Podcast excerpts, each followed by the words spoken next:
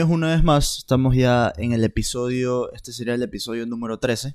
Como ya saben, mi nombre es Humberto Ávila, estamos en Legal y Cotidiano. Y bueno, este día eh, vamos a hablar básicamente acerca de un tema de derecho laboral. Y me encuentro junto al abogado Carlos Ceballos. Eh, bueno, primero que todo, Carlos, muchas gracias por haber aceptado y esta es la segunda vez que nos encontramos. Eh, y bueno, vamos a hablar básicamente este día sobre lo que es este acuerdo ministerial nuevo eh, sobre derecho laboral que habla sobre el, visto bueno, ¿correcto? Eh, y bueno, te quería dar la, eh, la, introducción, te doy paso para que nos, bueno, bueno, nos digas básicamente tres cómo te está viendo, qué, qué haces ahora. Muchas gracias, Humberto. Bien, efectivamente es la segunda ocasión que nos reunimos para conversar un poco en materia de derecho. Hoy hablaremos sobre varios aspectos laborales, no únicamente el tema del nuevo formato en el visto bueno, pero es más que todo para poner en corriente a, la audiencia sobre ciertos aspectos que creemos de interés público. ¿no? Eh, me está yendo muy bien, por cierto, eh, seguimos dedicándonos netamente al sector agroexportador y productor bananero, sin embargo, pues asimismo, pues estamos trabajando ya en distintas áreas, eh, en lo civil, en lo penal, en lo tributario, como complemento, ¿no? Porque creemos pues que ante la diversidad de ramas que nos brinda el derecho, tenemos la posibilidad de buscar profesionales que puedan eh, prestar sus servicios en pro de la ciudadanía. Pues dicho esto, Básicamente, ser, básicamente ser eternos aprendices, básicamente. Efectivamente, hay que estar estudiando constantemente. Perfecto, bueno, con esa introducción creo que eh, lo primero que deberíamos mencionar aquí, no sé si nos podrías dar una breve introducción sobre, sobre lo que serían las causas de terminación del contrato individual. Simplemente las causas para que se podría dar. Por supuesto. Para hablar acerca de las causas o los motivos de terminación del contrato unilateral de trabajo que se encuentra en el artículo 169, debemos mencionar las principales, como quien dice.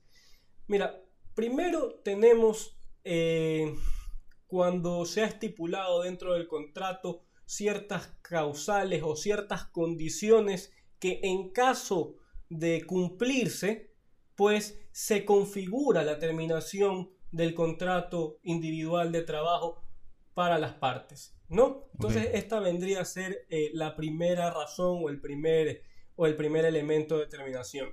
Así también tenemos cuando existe un consenso o un acuerdo entre las partes, es decir, que tanto el trabajador como el empleador desean dar por terminada la relación laboral indistintamente del motivo. Simplemente pues acceden ambos con sus voluntades a dar por terminado el contrato y allí pues se deberán aplicar los criterios que establezca la norma. Así también tenemos que se puede dar por la conclusión de una obra, un periodo, un trabajo o un servicio en concreto. ¿A qué me refiero? Vamos a poner de ejemplo una construcción. ¿Ya? Tenemos una construcción y yo contrato a X número determinado de personas hasta que la obra se encuentre terminada. Una vez que esta obra se encuentra finiquitada y la hemos entregado, se configura que la terminación del contrato de trabajo entre las partes. ¿Por qué? Porque ¿cuál era la condición en concreto? La condición era, yo te contrato para realizar esta infraestructura en X obra y ya una vez culminada, pues rompemos palito, como quien dice. Cada quien se va por su lado sin ningún inconveniente que establezca la ley. Así tenemos que se puede presentar la muerte o la incapacidad total por parte del empleador o inclusive la inexistencia o la terminación del contrato de compañía en este caso la persona jurídica, deja de existir. Entonces, si se llegase a presentar que muere el empleador, que hay una incapacidad total por parte del empleador o que simplemente la compañía ya dejó de funcionar y se ha iniciado pues el proceso y dejó de, de existir en los registros, pues se entiende que se termina el contrato de trabajo, porque no puede existir una obligación pendiente con trabajadores si una compañía eh, deja de existir ya. Dejando ya para su cierre, se inicia su cierre. Entonces, aquí ya la compañía pues no va a tener ese tipo de obligaciones pendientes porque la superintendencia simplemente no le va a dar la posibilidad de, cerrar sus puertas, como quiera. Claro, correcto. ¿Ya? Así también tenemos que se puede dar la muerte del trabajador en, sé yo, pues por cuestiones naturales, en el ejercicio de sus funciones o en cualquier otra situación. Y ante esta eventualidad, pues se entiende, por ende, la terminación del contrato de trabajo. O también porque el trabajador, imagínate, en un hipotético no consentido, sufriese un accidente que lo imposibilita y lo incapacita de manera total para que pueda seguir cumpliendo y desarrollando las funciones para las cuales fue contratado en un principio por una persona natural o por una persona jurídica para X de, eh, determinado negocio, entonces también se configura la causal número 5 del artículo 169. ¿Por qué? Porque no va a poder seguir realizando esta actividad. Te pongo un ejemplo. Eh, tuve la oportunidad de conocer de cerca un caso de un trabajador que estaba haciendo de cadena de custodio en un tema de un transbordo o traspaso de un contenedor a otro punto, a otra hacienda, ¿ya? imagínate que este pobre trabajador no se percata de un, de un bus que venía colindante a ellos y, lo, lo, atropella. Entonces él pierde una extremidad de su cuerpo, razón por la cual ya no puede seguir cumpliendo eh, este tipo de funciones de cadena de custodio, de Queda imposibilitado. y quedó completamente imposibilitado. Allí pues la ley lo faculta para ciertas cuestiones, pero que no vienen de momento al caso, pero igual él sigue enrolado en la empresa, pero ya no puede cumplir este tipo de labores. Eh, aquí la empresa pues tendría dos opciones. O dar por terminado eh, la relación de trabajo en torno a lo que establece el artículo 169, porque quedó incapacitado totalmente, o, o, o, o, buscarle una alternativa para que igual él siga pues enrolado y siga cumpliendo pues de otra forma en la que sí lo puede hacer. Exactamente. Sin que esto implique pues un despido intempestivo, porque claro cuando cambiamos las funciones de, Lo último manera paso. efectivamente.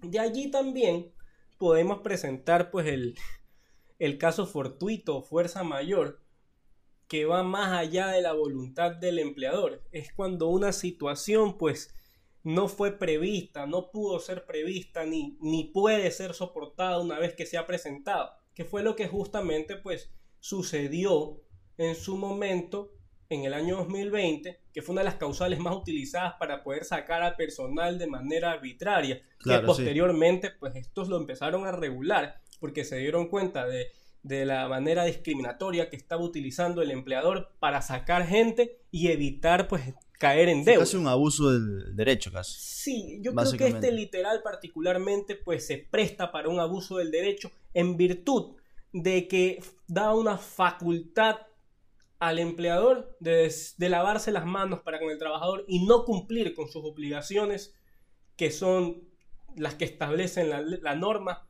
y las indemnizaciones correspondientes por sacar a personal de manera intempestiva de sus puestos de trabajo o simplemente eh, cambiarlos de funciones y decir, bueno, pues yo por este tema de la pandemia no tengo dinero, qué pena. Entonces muchas de estas compañías pues se trató de verificar que realmente estuviesen cerradas o que realmente eh, ya no hubiesen podido continuar con su gestión o funcionamiento para evitar sanciones por la mala utilización y práctica de este literal. Entonces, eh, eso está muy subjetivo, va a depender mucho del juez que conozca la causa. Así también tenemos que se puede dar por terminado el contrato de trabajo, sea por la voluntad del empleador o, por, la voluntad, del, trabajador. Aquí lo vamos a encontrar, estos datos los vamos a encontrar en el artículo 172 y en el artículo 173 respectivamente. Del Código de Trabajo. Del Código de Trabajo. Pero antes sí me gustaría mencionar que en el artículo 170 justamente se hace mención al numeral 3 del artículo 169, que son las causales de terminación del contrato individual de trabajo, en las que se ratifica que una vez terminada una obra, un servicio por parte eh, del trabajador y el empleador, pues no se tiene que pagar el desahucio. Ok, ya, perfecto. Que en este caso no es que no, se configura el desahucio. ¿Por qué? Porque ya era para una cuestión en concreto. Ok. ¿Ya? Eso, eso valía la pena mencionarlo porque muchas veces pues se puede dar a malinterpretación. ¿Ya? Eh, eso con respecto al tema de las causales de terminación. Si queremos ahondar un poco más ya respecto de cuáles son las causales de terminación que puede solicitar el empleador a un, a un trabajador para finiquitar la relación laboral, nos vamos a encontrar con el clásico ejemplo de las faltas injustificadas, los atrasos injustificados y el abandono de trabajo. Que como bien comentábamos antes de iniciar la grabación, pues cuando se configuran tres dentro de un mismo mes, tú facultas al empleador para que te vaya sancionando con los memos respectivos y los puede utilizar como material probatorio para un posible y futuro visto bueno. O sea, es decir, tienen que ser consecutivos y tienen que ser dentro del mismo mes y... Lo importante es que sean dentro del mismo mes, porque puede que tú vayas cometiendo diferentes faltas y no precisamente llegaste tarde todos los días durante el mismo mes, sino que imagínate, hoy llegué tarde y mañana en cambio me dieron una disposición, una orden y yo dije, no, yo no quiero hacer eso. Y no lo hice. Entonces, allí que estoy configurando, estoy haciendo o cometiendo una falta expresa, injustificada. y no precisamente por la llegada tarde al trabajo o por el abandono del puesto. Entonces la primera es la falta injustificada, la segunda puede ser el desacato a las órdenes y disposiciones establecidas por parte del empleador, tanto por una disposición, la ley o el reglamento interno de trabajo. El reglamento interno de trabajo pues establece los parámetros de comportamiento y lo que debería realizar cada trabajador como también qué debe realizar cada empleador para con sus trabajadores. Entonces, en el hipotético de no cumplirse alguna de estas disposiciones, también se puede ejecutar un visto bueno. Entonces, allí también ya vendría a hablar uno que es un poco, creería yo, subjetivo del que conozca la causa, que es la falta de probidad o el conducirse con falta de moralidad. Entonces, ante estas eventualidades, yo creo que es una cuestión muy subjetiva, porque no, no es tan simple ni muy fácil probar una falta de probidad o una carencia absoluta en el actuar como que ética o moralmente de manera correcta. E, e, es poco probable. Conocí también un caso de estos y fue un fallo en contra del empleador en realidad, el resultado. Porque es muy por visto bueno fue. Por visto bueno, es muy difícil probar ante un inspector de trabajo esta falta de probidad o esta poca conducencia en moralidad. Okay. Eh, es, complicado. Va a depender mucho de los valores de la empresa, del reglamento interno y cómo vayan a plantear la defensa ante el inspector para lograr aplicar correctamente este criterio. Si es que hay, hay, una, un paréntesis aquí, tengo entendido que si es que el contrato dice algo que va en contra del reglamento interno, no, digamos que no, no valdría esa cláusula.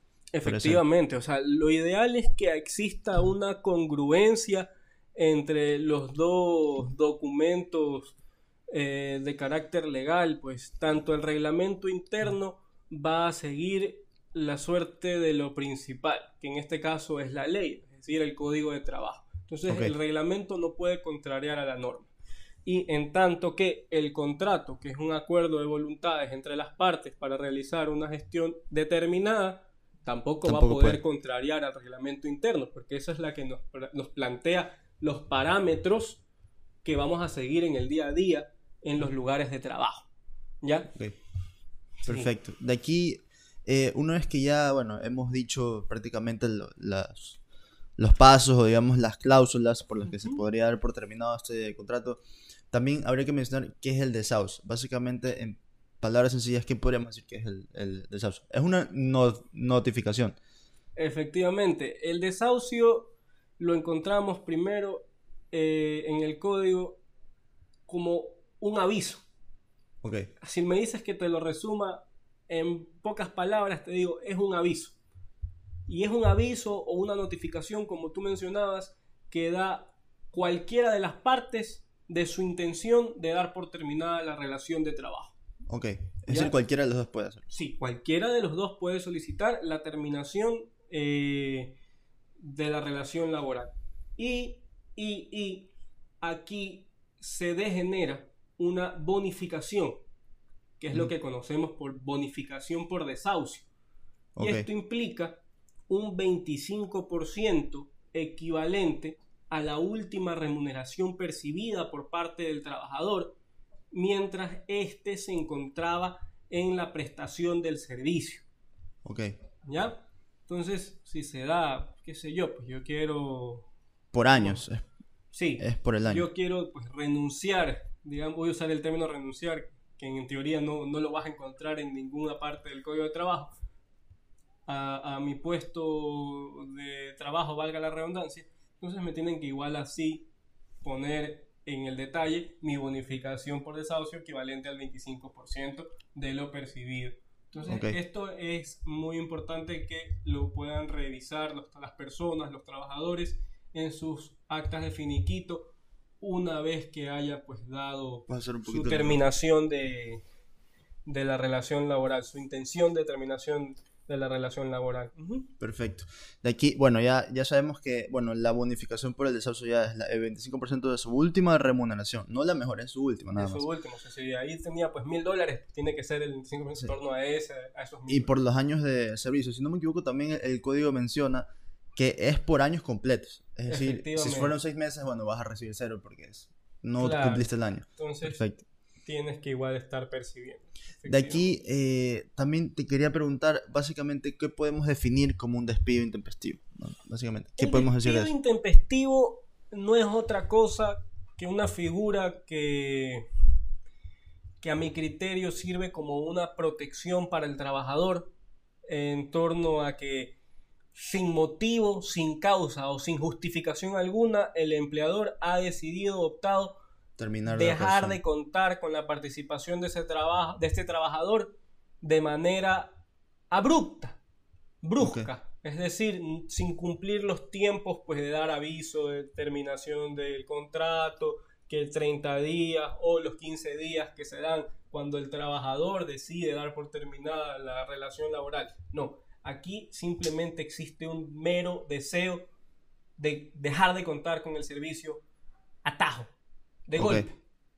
Perfecto. Y aquí, pues, precisamente también existe eh, lo que se denomina la indemnización por despido intempestivo, y creo que es lo, lo meritorio, lo importante. Si se le llega a presentar esta situación a algún trabajador a futuro, pues ellos tienen que exigir su indemnización por despido intempestivo, que en este caso pues se hará un cálculo en torno a los años trabajados y de aquí pues se emitirá un valor proporcional que le permitirá salir pues con un, con una, un acta de finiquito muy favorable para sí. Perfecto. De aquí eh, también, bueno, aquí sí quisiera mencionar básicamente eh, para entender eh, en un despido intempestivo lo que entra, que es los elementos remunerativos. Y bueno, básicamente aquí es todo lo que recibe el trabajador, dinero, especie, eh, bueno, el trabajo a destajo, que es lo que estábamos hablando hace un, hace un momento, las horas suplementarias, las extraordinarias, las comisiones y la participación en beneficios. ¿A qué me quiero referir con esto? Como un ejemplo, puedo decir que en un gimnasio, por ejemplo, los, los, entrenadores de un gimnasio les dicen, el entrenador que más gente eh, matricule en el gimnasio se va a ganar 500 dólares o se gana un, un paseo en un bot, digamos. Eso podría ser como un ejemplo. De ahí tenemos lo que es el aporte personal al IES, pero cuando lo, cuando lo, digamos, lo aplica el empleador mismo. Y de ahí eh, los no remunerativos también quería mencionar que eran las utilidades, los fondos de reserva, los viáticos, los subsidios, la decimotercera y decimocuarta remuneración, el salario digno, e, y también los beneficios que representan los servicios de orden social. Y esto me refiero como un ejemplo, eh, en un supercine, digamos, en un cine, a los que trabajan en el cine les dicen, ¿saben que Ustedes por ser parte de este cine van a recibir todos los martes un 2 por 1 Eso es simplemente por tener una relación laboral. Entonces, eso para que sepan los elementos no remunerativos que no entran en la remuneración mensual, ni tampoco, eh, si no me equivoco, entran, pero luego es en un despido, básicamente. Bueno, eh, ahora, los tipos de despidos intempestivos tenemos tres, ¿verdad? Que es el injustificado. Estos entran siempre. Injustificado. Y discriminatorio. Y, discriminatorio. Todo va a depender, pues, cuál, se, cuál sea la causa, o la condición que se cumpla para que se configure uno u otro en estos escenarios. Pero siempre va a ser eh, el despido intempestivo como tal y luego también es la remuneración por uno de estos tres, si es que se cumple. Efectivamente, la idea pues es que una vez que se cumplen estas condiciones, te hacen pues el cálculo correspondiente y te toca pues realizar el pago en torno a cuál ha sido la causa de terminación del contrato. Si fue abrupta, en cualquiera de estos escenarios pues se va a presentar la indemnización como tal o per se. Ok, perfecto. Esto de aquí está estipulado, si no me equivoco, eh, la forma en que se calcula el despido intempestivo en el artículo 188 del Código de Trabajo para que puedan revisarlo. Y bueno, ahora también quería tocar el tema por el que habíamos venido a hablar, que era el acuerdo ministerial. Este acuerdo ministerial número MDT 2021-189. Básicamente, ¿qué nos puedes decir sobre el proceso, ventajas, desventajas? Claro, mira, yo realmente pues tenemos que entender que la vista al visto bueno como tal siempre ha sido pues una opción de una, una de última ratio. Es como que mi última opción para sacar a un trabajador. ¿Por qué? Porque es un 50-50, digamos que me la estoy jugando. Eso usualmente en la práctica diaria. ¿Por qué? Porque el visto bueno pues te daba la opción de sacar y dejar de contar con un trabajador, ¿ya? Porque incumplió pues digamos que las normas internas de la empresa y generó una afectación patrimonial, entonces se dio por se tomó la decisión de separarlo por visto bueno, que era como una especie de demanda que se presenta ante el Ministerio de Trabajo y que la conoce pues un inspector de trabajo y esto pues viene a ser un proceso bastante digamos que de carácter administrativo y se resuelve en esta instancia. Cuando estas cuestiones no se llega a nada y se emite una resolución y no se cumple, pues allí es que podemos tener conocimiento de causa por parte del juez. Pero ya te digo, esto es un trámite bastante administrativo de carácter administrativo que lo conoce un inspector. Entonces, ¿qué viene a hacer hoy por hoy según lo que establece eh, el acuerdo ministerial? El acuerdo ministerial te dice que el visto bueno es una herramienta jurídica que tiene una naturaleza investigativa. ¿Ya? Y que corresponderá a las partes demostrar con elementos de convicción o material probatorio suficiente la razón para configurar dicho visto bueno que no es otra cosa que la separación de el trabajador o del empleador de en la relación laboral de su puesto de trabajo. ¿Ya? Entonces, ¿qué también es eh, meritorio mencionar? Eh, cuando a pesar del material probatorio ya presentado dentro de las demandas o de visto bueno ante el Ministerio de Trabajo y que una vez que sea conocido esta causa, el inspector tendrá la posibilidad de exigir en torno a, a los principios de pertinencia, utilidad y conducencia que se solicite más información para esclarecer los hechos en virtud de que el material probatorio, los elementos de convicción presentados por las partes, no constituyen elementos suficientes para que él pueda emitir un criterio y desarrollar una idea en concreto que le permita emitir la resolución a favor del trabajador o del empleador. ¿Ya? Eso es importante. Así también, otra de las cuestiones que llaman la atención es la acumulación de causas de visto bueno. ¿Qué quiere decir esto? Si una vez pues que ya se ha hecho el sorteo para que X inspector de trabajo conozca la causa de una solicitud de visto bueno, se pueden, y, todavía no se ha resuelto dicha causa en ese proceso, se puede iniciar otra. Entonces yo podría ingresar nuevamente la otra causa de visto bueno con los mismos participantes, es decir, las mismas partes y por la misma causa. En teoría se pueden ir acumulando estas causas por visto bueno que podrían ir variando en el tiempo, pero que vienen a ser pues de las, mismas, de las mismas partes procesales. ¿Ya? Entonces, cuando estas causas acumuladas sean de conocimiento pues de cualquiera de los inspectores a las que les haya caído, ese inspector que tuvo conocimiento de, la, de X causa, de las tres causas que yo ingresé, es el encargado de resolver en torno a las tres causas ingresadas, indistintamente de si son diferentes, pero como son los mismos elementos eh, procesales, las mismas partes procesales, él tiene, que resolver, resolver sobre la primera que presenté, sobre la segunda que presenté y sobre la tercera que presenté. No hay un número limitado de, causas. O sea, tú puedes presentar diferentes y se deberán ir resolviendo en el tiempo. Entonces, si no se resuelven, puedes seguir presentando. ¿Y esto crees que será un vacío legal? O sea, es decir, que no lo Yo creo que tal vez es más que un vacío, yo creo que lo han hecho en virtud de que en algunas ocasiones cuando uno presenta el visto bueno, la solicitud de visto bueno, no siempre se solicita la terminación eh, o el abandono de las funciones de trabajo por parte del trabajador.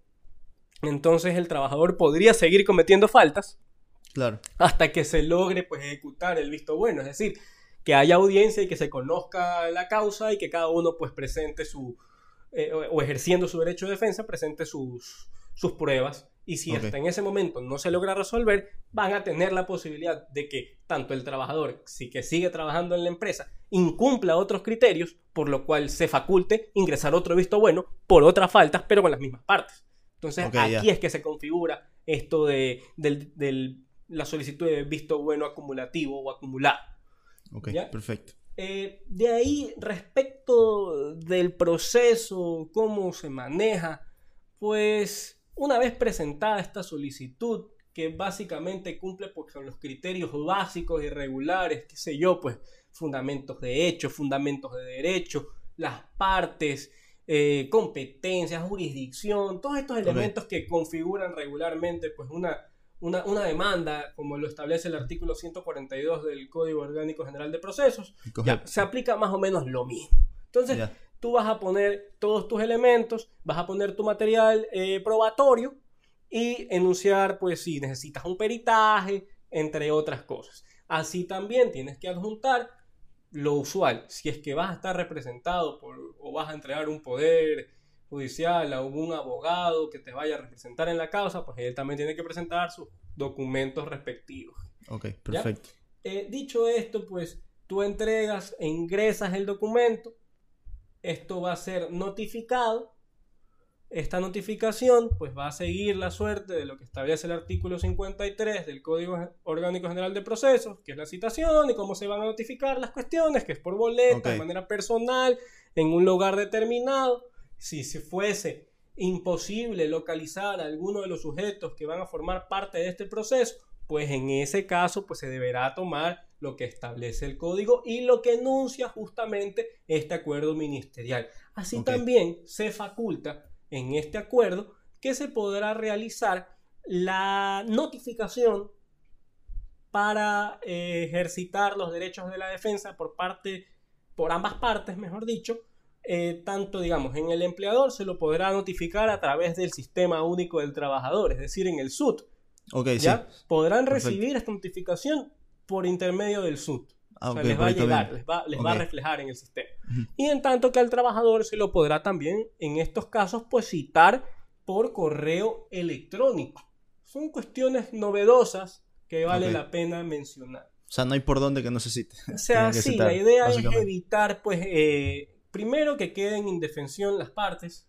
Segundo, pues, que no se excuse la citación y que no se pueda llevar a cabo el proceso porque estamos hablando de que son derechos sumamente importantes los que... Que no se demore más que todo tampoco. Sí, efectivamente. Entonces esa es la idea, evitar la vulneración de derechos para las partes.